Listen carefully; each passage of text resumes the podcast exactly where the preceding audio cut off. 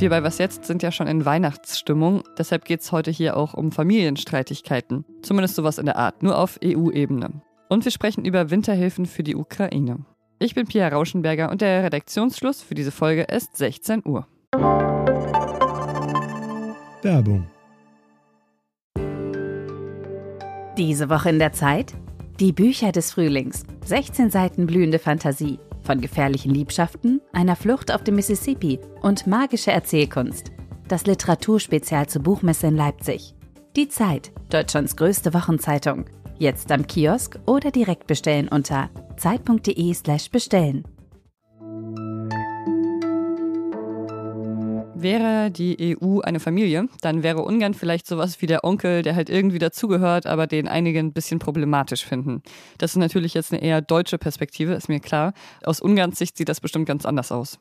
Naja, immerhin muss Ungarn jetzt auf 6,3 Milliarden Euro verzichten. Das sind EU-Gelder, die eingefroren wurden. Und die Entscheidung von heute Nacht hat eine wirklich historische Dimension. Deshalb spreche ich jetzt darüber mit Ulrich Ladona, unserem Brüssel-Korrespondenten. Hallo Ulrich. Ja, hallo. Warum ist das denn so eine bisher einmalige Entscheidung?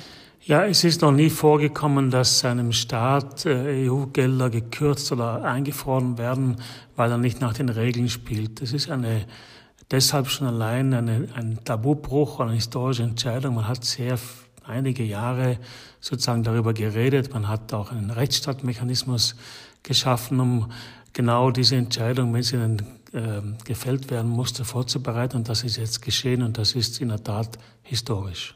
Es gibt ja mehrere Töpfe mit EU-Geldern, die gerade auf dem Prüfstand stehen bzw. standen. Worum geht es in diesem Fall genau?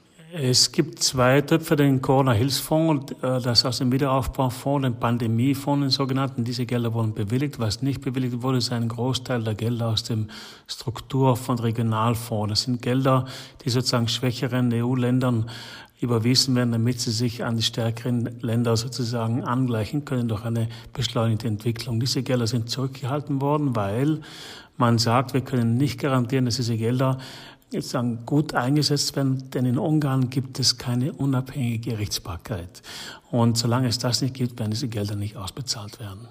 Es ist auch so, dass Ungarn im Moment in einer tiefen Wirtschaftskrise steckt und äh, dieses Geld dringend braucht. Insofern hat die EU hier einen Hebel angesetzt, der einiges bewirken könnte in Ungarn. Was muss denn oder, oder was kann Ungarn denn machen, damit sie vielleicht doch noch die 6,3 Milliarden Euro bekommen? Ja, Ungarn hat ja sozusagen einen 17-Punkte-Plan vorgelegt, äh, der die, mal so die rechtsstaatlichen Bedürfnisse, wenn ich so nennen darf, der Europäischen Union befriedigen soll. Nicht alle diese Punkte sind abgearbeitet, aber es geht schon in erster Linie darum, dass Ungarn garantieren muss, dass die Gerichte unabhängig sind, weil das ist das Kernargument. Die Europäische Union sagt, wir können keine Gelder auszahlen äh, nach Ungarn, wenn wir dabei riskieren, dass diese Gelder missbraucht werden, dass es kein unabhängiges Gericht gibt, das über den Missbrauch dieser Gelder entscheiden kann. Deswegen ist die Unabhängigkeit der Gerichte das äh, zentrale Argument der Europäischen Union. Es ist ja aber auch so, dass sich Ungarn immer mal wieder kompromissbereit zeigt in letzter Zeit. Gestern Abend zum Beispiel haben sie ja den Widerstand gegen Ukraine-Hilfen aufgegeben. Das war ja auch ein Zeichen Richtung EU, könnte man sagen. Ja, Viktor Orban hatte den Ruf, dass er sozusagen seine Karten immer bis zum Ende ausreizt, aber dann doch im letzten Moment einknickt. Was aber auch in all diesen Jahren seiner Herrschaft passiert ist, er hat, es ist ihm gelungen, sozusagen innerhalb der EU und unter den Augen der EU ein autoritäres System aufzubauen. Da hat er, diesen Weg hat er immer fortgesetzt und da hat er bisher keine Kompromisse gemacht. Und deswegen ist die Frage nach der Rechtsstaatlichkeit, nach der Unabhängigkeit der Gerichte eine Kernfrage in Bezug auf Orban in der EU gibt es ja jetzt diesen Korruptionsfall, wir haben ja auch darüber berichtet und Orban hat sich darüber gestern ziemlich höhnisch geäußert.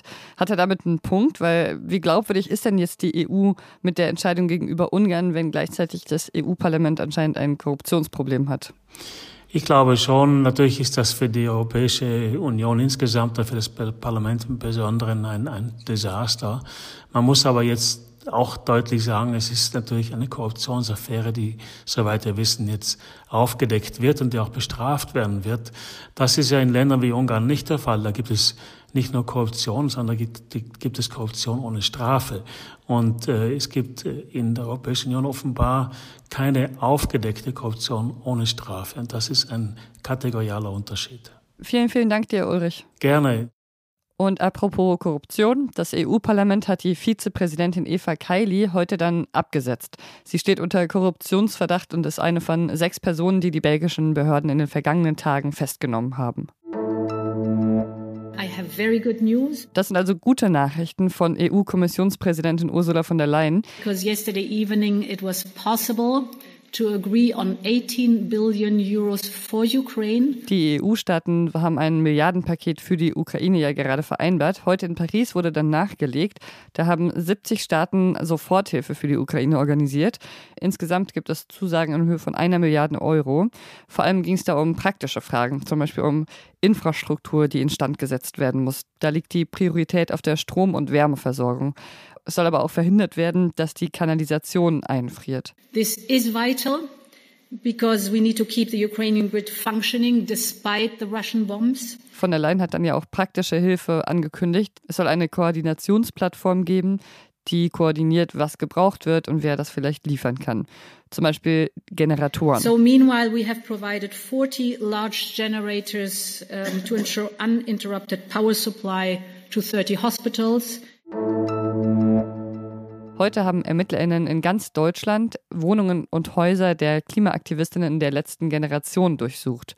Es ging ihnen dabei um Beweismittel wegen Attacken auf die ostdeutsche Erdölraffinerie PCK in Schwedt. Konfisziert haben sie dann offenbar elektronische Geräte wie Laptops und Handys. Der Sprecher der Staatsanwaltschaft von Neuruppin hat äh, gesagt, dass es den Vorwurf der Bildung bzw. Unterstützung einer kriminellen Vereinigung gibt. Die letzte Generation hat die Durchsuchung aber als Einschüchterungsversuch bezeichnet.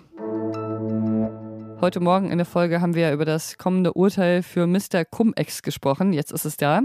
Das Landgericht Bonn hat den früheren Finanzbeamten und Steueranwalt Hanno Berger wegen Cum-Ex-Geschäften zu acht Jahren Haft verurteilt. Der Mann ist 72 Jahre alt und wurde jetzt eben wegen Steuerhinterziehung schuldig gesprochen, hat das Gericht entschieden. Das Urteil ist aber noch nicht rechtskräftig. Was noch? All the places I've never been. Da sitzt ein Mann und hört Meeresgeräusche und ihm laufen die Tränen die Wangen runter. All beautiful, beautiful, simple things that I just ignored my whole life. Die Doku von der New York Times habe ich gerade entdeckt und die ist sehr schön. Es geht um Gefängnisinsassen, die in einem Raum Naturfilme sehen können, um sich mal kurz zu entspannen. Das machen vor allem diejenigen, die mentale, psychische Probleme haben. I love the water. Absolutely love the water. Das ist eine schöne und traurige Doku zugleich. Sie ist nur elf Minuten lang, aber hat mich ziemlich nachdenklich gestimmt.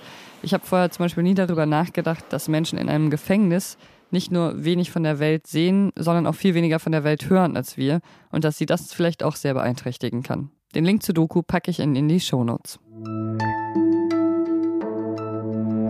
Das war's für heute mit Was jetzt? Morgen früh landet Roland Judin wieder in ihrem Feed. Dann geht's um die Protestbewegung im Iran und was ihr möglicherweise droht.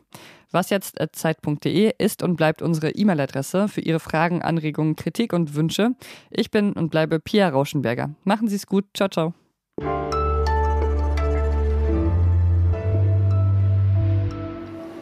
Feels kind of real.